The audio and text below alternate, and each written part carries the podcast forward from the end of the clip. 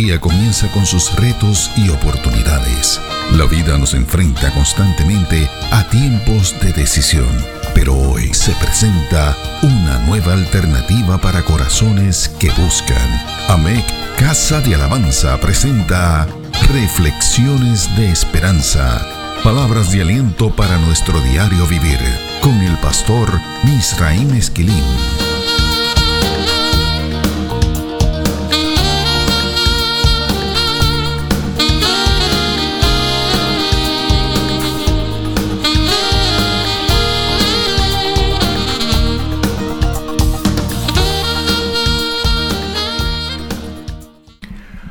Recibe bendición del Señor.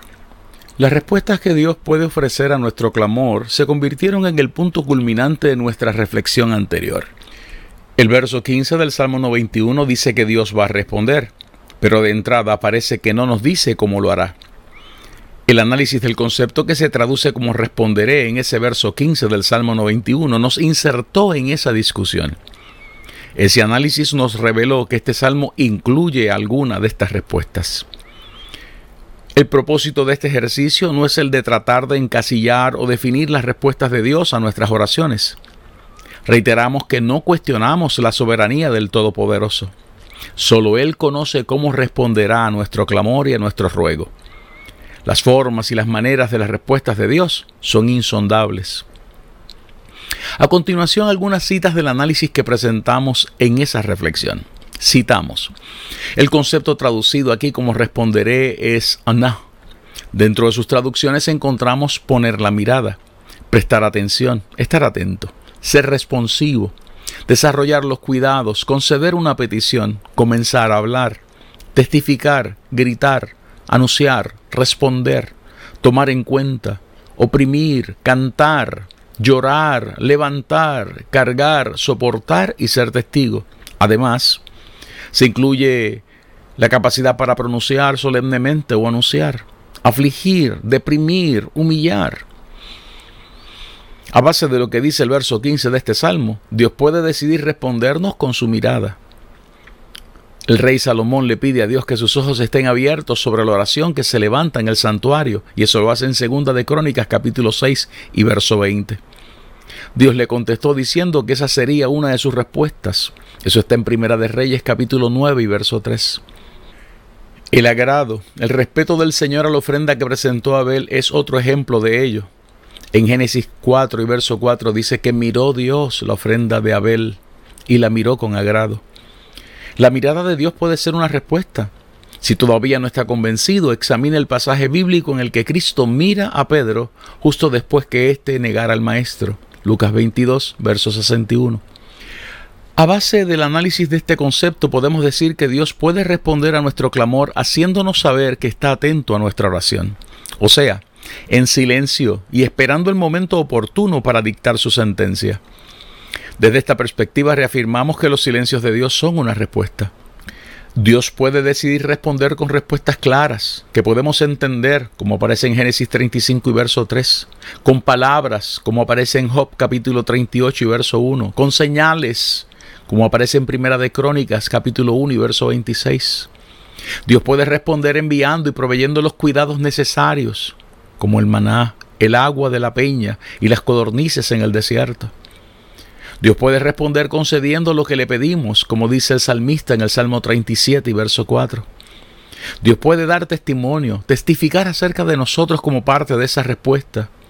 El caso de Job es uno de los más conocidos. Job capítulo 1 y verso 8 es una buena referencia de ello. Noemí responde a las preguntas que le hicieron sus coterráneos cuando ella regresó a Belén, diciendo que ella estaba convencida de que su aflicción se debía a que Dios había dado testimonio acerca de ella. Ruth capítulo 1 y verso 21. O sea, que su aflicción formaba parte de las respuestas de Dios. Dios nos puede responder a través del testimonio de su santa palabra. La interpretación más noble que posee el concepto que se traduce como responderá es que Dios decide traer su respuesta como una canción. Es este el ángulo que recoge el profeta Sofonías en su libro, Sofonías capítulo 3 y verso 17. Cierra la cita. La segunda parte del verso 15 del Salmo 91 asegura la compañía de Dios. la presencia de Dios en medio de los procesos que nos producen angustia. Escuchemos una vez más ese verso. Me invocará y yo les responderé. Con él estaré yo en la angustia. Lo libraré y le glorificaré. Esta expresión confirma varias verdades fundamentales que este salmo comunica. Una de ellas es que este salmo no predica la ausencia de las angustias ni que el creyente será eximido de las tribulaciones y el dolor. Otra verdad fundamental es que este salmo tiene que ver más con la relación personal que desarrollamos con el Señor que con el manejo de tribulaciones y de procesos que producen dolor. La expresión estaré con Él yo en la angustia, o como dice la palabra de Dios para todos, estaré con Él cuando se encuentren dificultades, dice que vamos a atravesar por situaciones que producen angustia, situaciones difíciles. Ahora bien, ¿qué significado posee esto que el salmista describe como angustia? ¿Qué es la angustia? El salmista utiliza un concepto hebreo, zara, que puede ser traducido como dificultad, problemas, aflicción, angustia, sufrimiento, peligros, desastres y hasta calamidades. Se trata de un concepto que incluye los estados de circunstancias desfavorables que nosotros podemos sufrir, que está enfocado en el dolor emocional y en el sufrimiento y el agotamiento que produce esa situación. Una variante de este texto es traducida como chillar o sea, un quejido, un grito de dolor. Otros recursos consultados incluyen la tribulación, algo que está hendido, partido, agrietado, que fluye o corre como una herida. Es interesante que la raíz etimológica de donde proviene ese concepto, esa raíz se llama zar, implica algo que es muy estrecho, un adversario, un oponente cercano. Sé que es mucha información técnica, pero permítame algunas aplicaciones. A base de esta información podemos inferir que el salmista está diciendo que Dios ha prometido estar con nosotros en las dificultades, en los problemas, en las situaciones que nos producen aflicción y angustia. Él ha prometido estar con nosotros en el sufrimiento. Esta expresión está diciendo que Dios ha prometido estar con nosotros cuando estamos en peligro, en medio de los desastres que podemos experimentar y las calamidades que nos atacan. A base de lo antes visto, esta expresión del verso 15 dice que Dios ha prometido estar con nosotros en todas aquellas circunstancias que son desfavorables para nosotros. Dios ha prometido estar con nosotros en todas aquellas situaciones que nos hacen sufrir y nos agotan. Utilizando la variante que nos ofrece uno de estos recursos estudiados, podemos decir que Dios ha prometido estar con nosotros en todas aquellas situaciones que nos hacen chillar, que nos hacen gritar o quejarnos de dolor. Busque el verso 14 del capítulo 1 del libro de Sofonías para que lo pueda entender mejor. Dios ha prometido estar con nosotros cuando sufrimos esas clases de experiencias que nos hacen sentir que estamos en medio de una tribulación que hemos sido partidos, heridos en el alma y que ésta parece estar desangrándose sin remedio.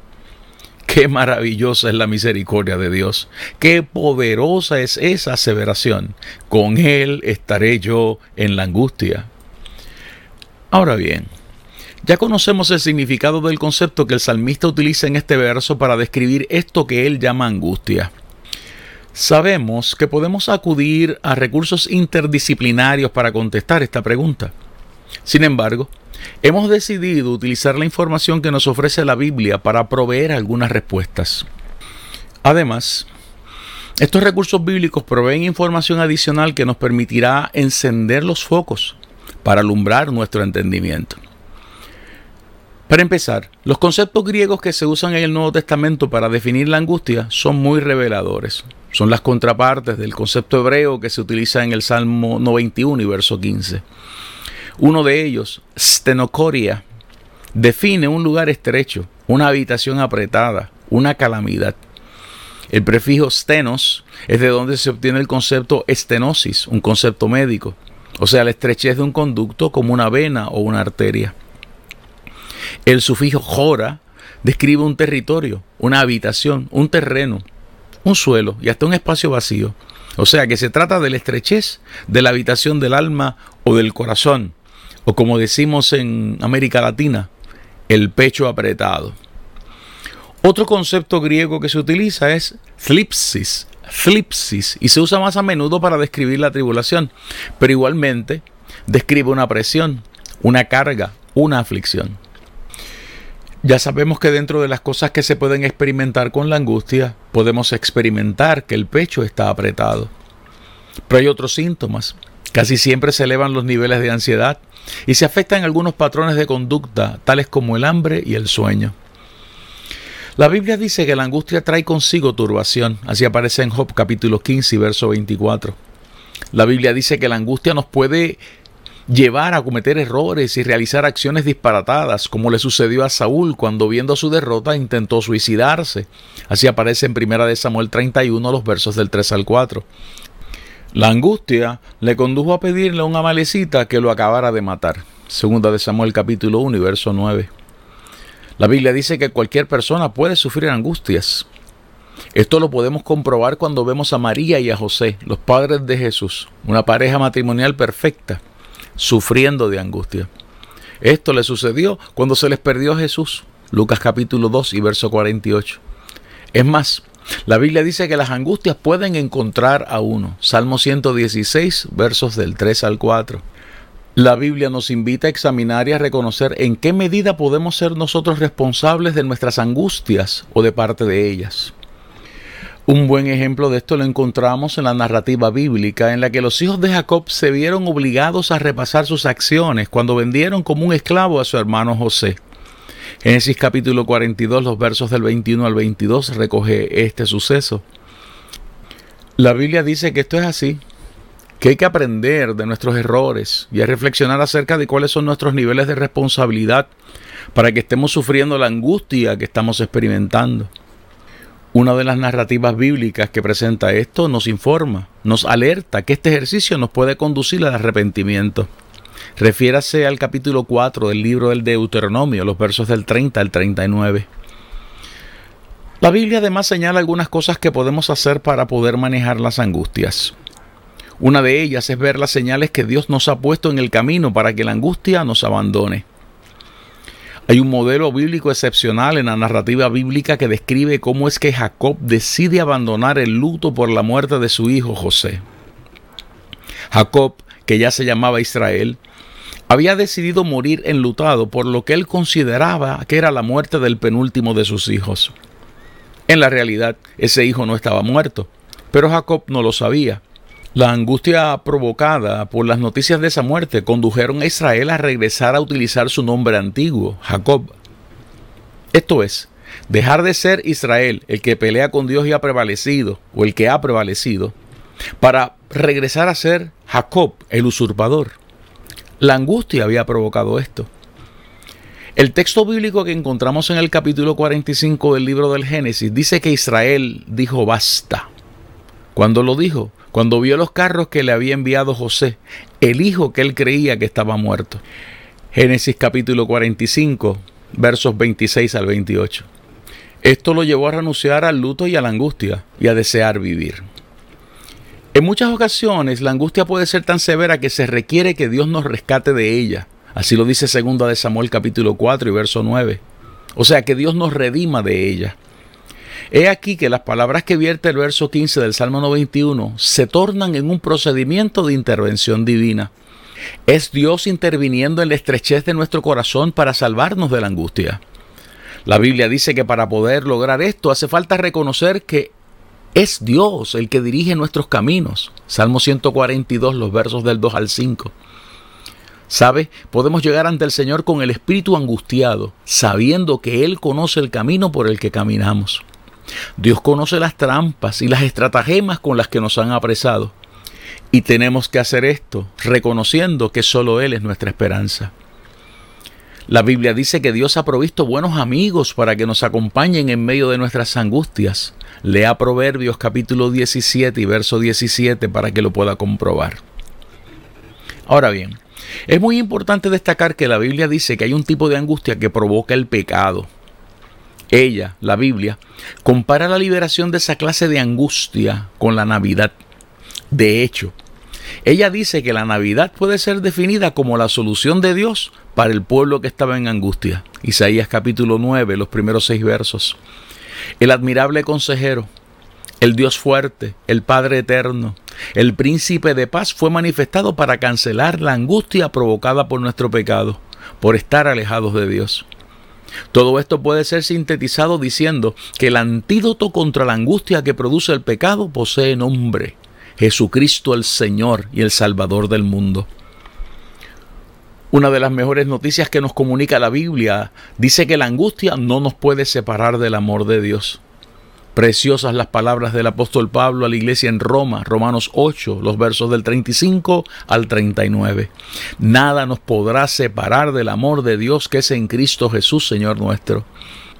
Otra vez, esto es así porque la Biblia subraya lo que dice el Salmo 91 y verso 15. Dios está con nosotros en medio de las angustias. De hecho, los textos bíblicos dicen mucho más acerca de esto. Veamos lo que dice el profeta Isaías acerca de esa promesa de Dios. Leemos varias versiones de Isaías capítulo 63 y verso 9. Reina Valera del 60 los recoge así. En toda angustia de ellos, Él fue angustiado, y el ángel de su faz los salvó. En su amor y en su clemencia los redimió, y los trajo, y los levantó todos los días de la antigüedad. La nueva versión internacional recoge ese pasaje de la siguiente manera. Así se convirtió en el Salvador de todas sus angustias. Él mismo los salvó. No envió un emisario ni un ángel. En su amor y misericordia los rescató, los levantó y los llevó en sus brazos como en los tiempos de antaño. La nueva traducción viviente dice de la siguiente manera, y se convirtió en su Salvador. Cuando ellos sufrían, Él también sufrió. Y Él personalmente los rescató en su amor y su misericordia los redimió, los levantó y los tomó en brazos a lo largo de los años. Qué poderosa expresión profética esta. Dios llorando cuando tú y yo lloramos. Dios angustiado cuando tú y yo sufrimos angustias. Una pregunta que surge con mucha frecuencia cuando estamos trabajando con procesos de angustia es la siguiente.